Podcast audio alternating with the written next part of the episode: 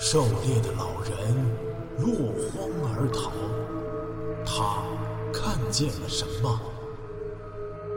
风景区内群蛇频频伤人，他们为何如此狂躁？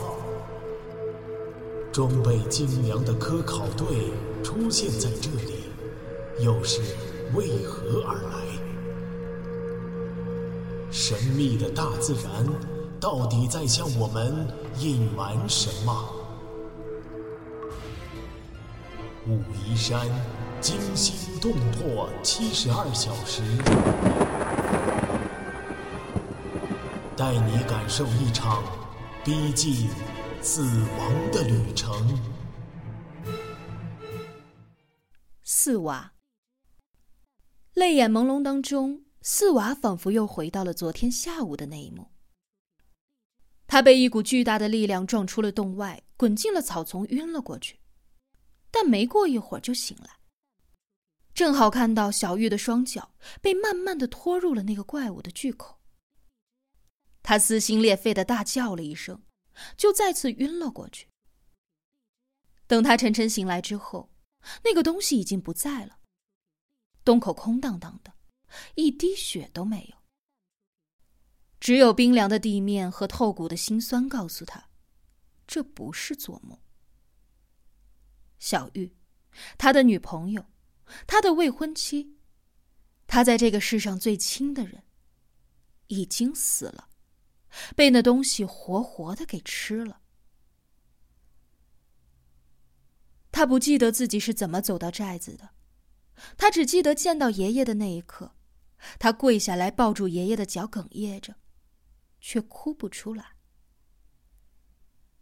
整晚他都没有合眼。他的眼前一遍一遍重复着那个画面，那个小玉的双脚被慢慢的拖进蛇口的画面。他知道，自己的这一生永远都难以走出这个画面了。小玉是因为他的固执进洞而丧命的，他虽然侥幸活着，但他的心已经陪着小玉死了。他强烈负疚和悲痛的内心只存在着一个念头：报仇。他要杀死那个东西。四娃突然发出一声受伤野兽一般的凄惨嚎叫，接着伏地嚎啕大哭。从昨天到现在，他都没有这样痛快的哭过。他憋得太久了。王栋的胸口发闷，鼻子发酸，身体轻轻的颤抖。他从来都没有见过一个男人这样痛苦，饱含着痛失爱侣的悲伤，形单影只的孤独，对天地不仁的控诉。哭声惊动了村里人，几个男子惊疑不定的走上楼，却被老人打着果断的手势拒绝了探访。老人沉默无语，爱怜的看着四娃。终于，四娃的悲痛发泄够了。他抬起头，红彤彤的眼睛看着老人，用土家语说了几句话。老人一愣，快速的回答。两人一问一答，连带手势的比划。接着，老人取出那一张手绘的地图，摊在地上，边用手指边说话。四娃死盯着，只是点头。王栋丝毫不懂，只能够在心里胡乱的猜测着。半晌，他们的对话停止了。四娃起身洗了脸，然后沙哑着嗓子对王栋说：“对不起，我没事了。”王栋看出他已经恢复了平静，这才小心翼翼的问：“有什么需要我帮忙的吗？”四娃摇摇头，又回身抱住老人的双肩，说了一会儿。老人先是连连摇头，最后却叹了一口气。突然，老眼里涌出了泪光，接着就出门下了楼。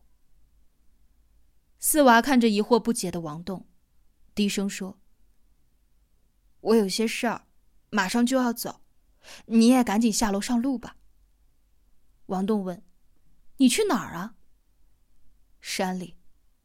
四娃干巴巴的回答：“山里。”王栋心里一动，追问道：“你熟悉山路对吗？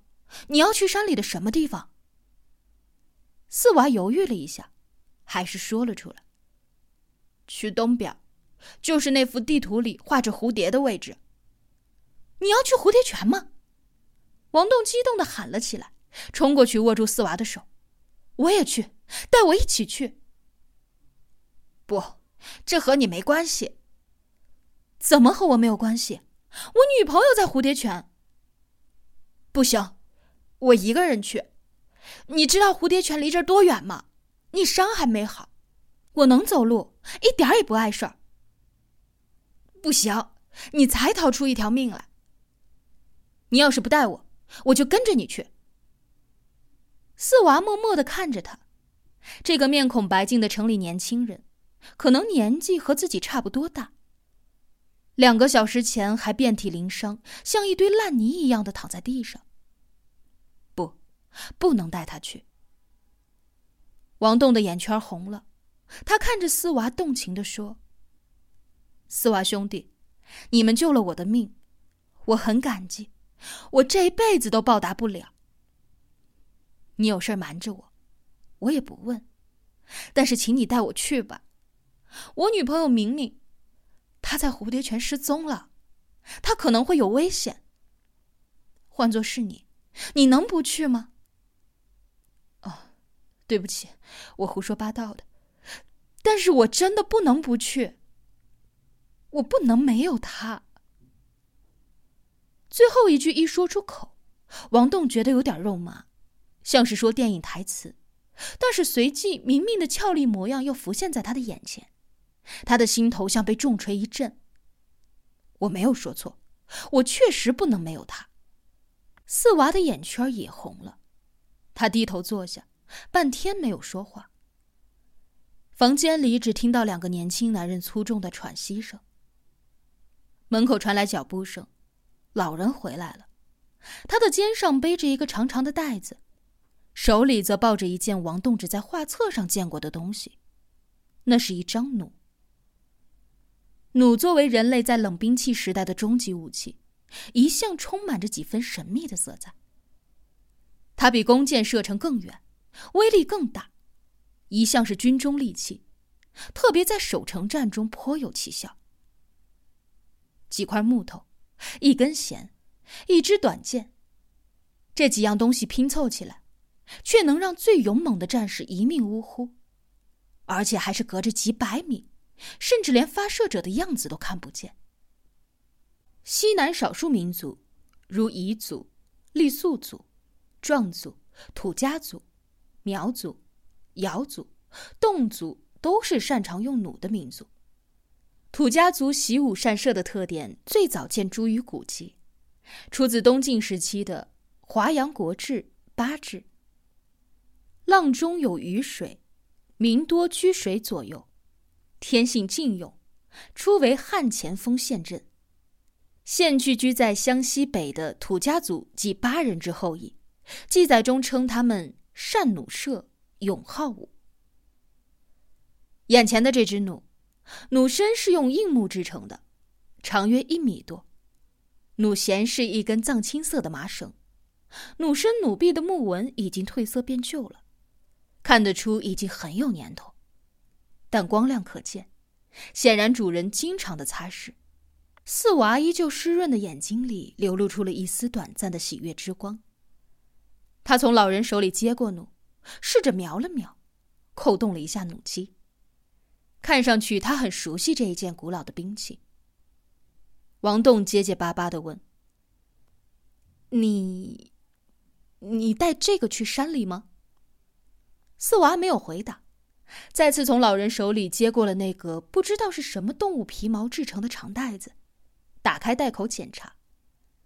王栋这才看懂，那是一个箭袋，里面装着六支二十多公分长的竹箭。四娃小心的提起一支竹箭，箭头是铁制的三角形状，黑黢黢的，看起来不算锋利。老人郑重的说了一句话，四娃把箭头凑到鼻子前，小心的闻了闻。从表情看，斯娃显然很满意，他将剑带斜背在身上，然后再次提起弩，扭头对看得目瞪口呆的王栋说：“你准备一下吧，我们马上就出发。”